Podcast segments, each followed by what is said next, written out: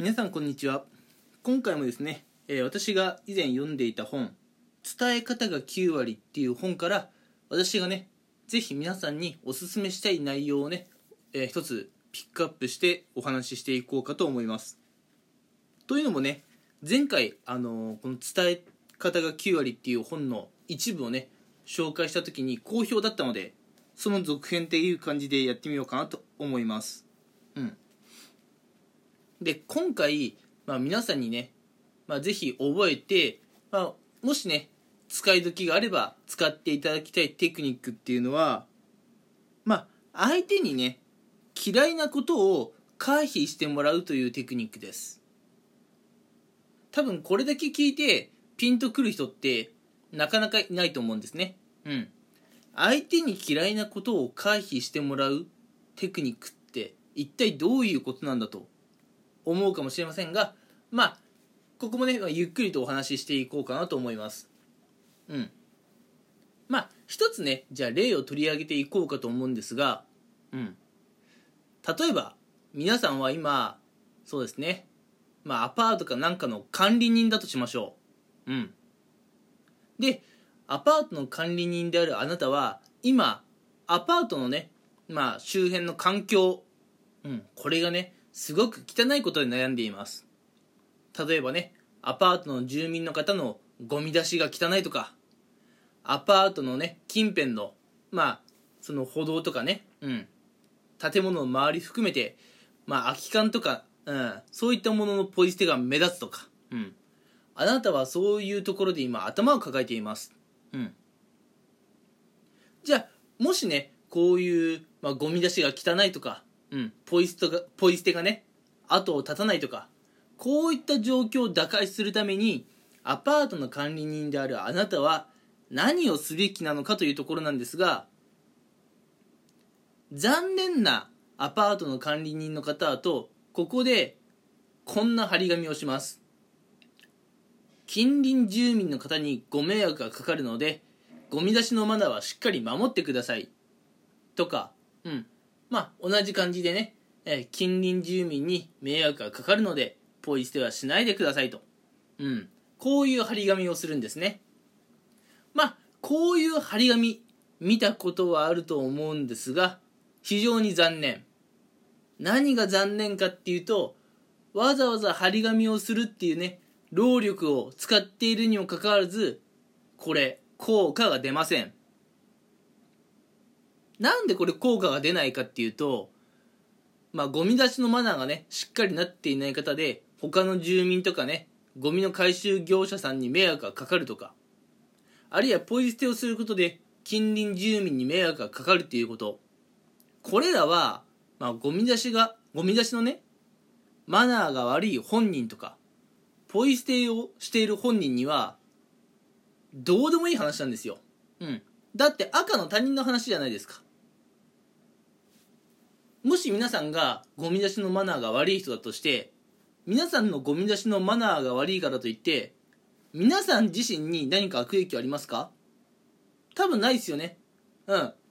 あなたのゴミ出しのマナーが悪くてその次にゴミ捨て場に来た人が不快な思いをするくらいですよね。あなたは不快な思いしないですよね。あなあなたがうん。まあ街中とかでね缶とかポイ捨てたポイ捨てしたとしてうん。えーまあ、誰かがね、まあ、その空き缶を見て不愉快な思いをしたとしましょう。うん。あなたには関係ないですよね。だってあなたもポイ捨てして、その場立ち去ったわけですから。うん。なので、先ほどのようにね、近隣住民に迷惑がかかるからやめてくださいっていうような、えーこういうメッセージはね、非常に残念なんです。じゃあどうやったらゴミ出しのマナーを守ってもらえるのか。どうやったら空き缶とかのねポイ捨てをやめてくれるのか。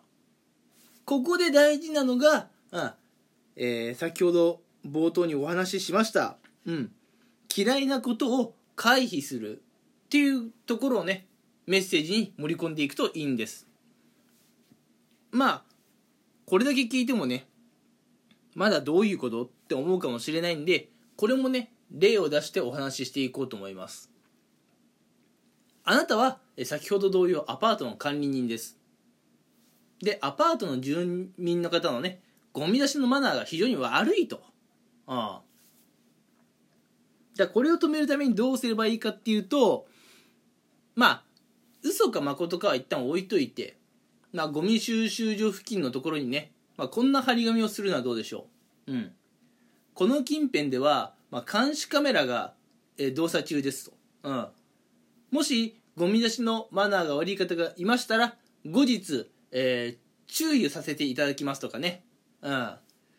えー、この辺でのマナーに関しては、えー、一部始終録画されていますと、うん、こういう張り紙があったらどうでしょう、うん、他人事ではなくなってきますね。うん。まあ他にもね、まあ、メッセージいろんなメッセージあると思うんですが例えば今回のようなあなたはゴミ捨てをする瞬間を見られていますよと。うん。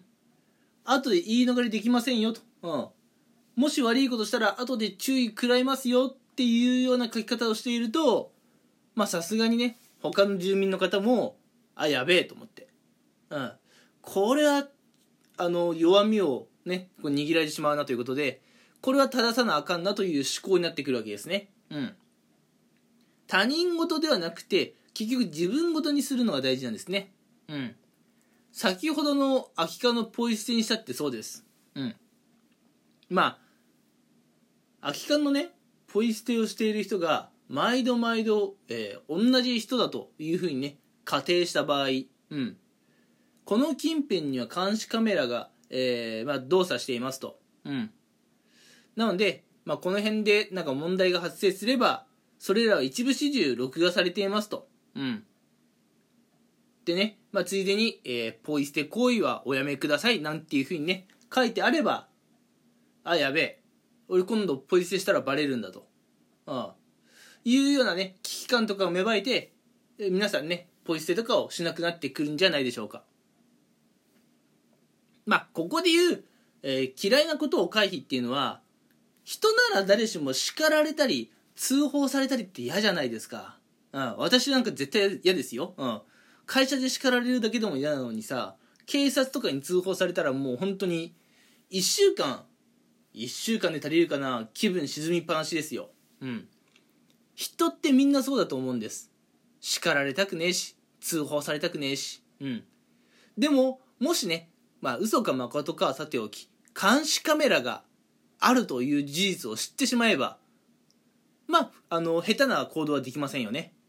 うん、こういうふうに相手な相手のね、まあ、嫌なことを回避させてあげるようなメッセージを張り紙に書いてあげると、うん、まあ、悪事はね少しずつ減っていくはずですと。